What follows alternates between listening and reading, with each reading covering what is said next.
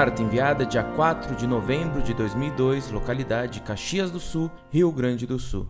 Mistérios. Sou estudante da Bíblia e procuro a cada dia ler um trecho específico para ter um melhor entendimento dos sagrados ensinos. Entretanto, algumas coisas eu não consigo entender. Por exemplo, a Trindade. No livro de São João 1:1 diz que o Pai é Deus, e o Filho é Deus, e o Espírito Santo é Deus, e os três são uma só pessoa. Sinceramente, eu não posso entender como três pessoas possam estar numa só. Outro ponto intrigante com respeito à Trindade é: se o Pai, o Filho, Jesus e o Espírito Santo são uma só pessoa, quando Jesus esteve morto por três dias, quem o ressuscitou? Não é intrigante isso? Qual o nome do Pai? O Filho é Jesus. Agradeço a sua ajuda para ampliar os meus conhecimentos bíblicos.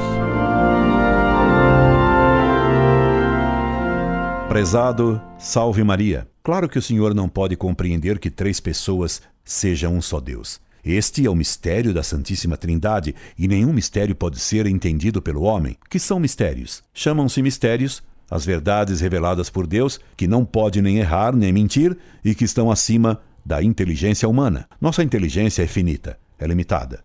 Deus é infinito e tem uma inteligência infinita. Ele conhece verdades que estão acima da nossa capacidade natural. Se ele nos revela uma dessas verdades, é claro que devemos aceitá-las, mesmo que não a entendamos. Assim como os alunos do primeiro ano do curso primário ouvem seu professor dizer-lhe que as coisas são feitas de pequenos corpúsculos, invisíveis a olho nu, chamados átomos, com um núcleo e pequenas partículas ainda menores ao redor desse núcleo, e eles acreditam, embora não entendam, porque sabem que o professor sabe muito mais que eles, assim também nós sabemos que Deus sabe mais que nós. E que não quer nos enganar, não pode se enganar e não pode mentir. Nós então acreditamos no que Deus nos revelou. Embora não consigamos entender como o Pai, o Filho e o Espírito Santo, sendo três pessoas iguais e distintas, formem um só Deus, tendo uma só substância, podemos sim entender que isso não é absurdo. Você imagine um triângulo de três lados iguais e três ângulos iguais, os ângulos P, F e ES. Nesse triângulo,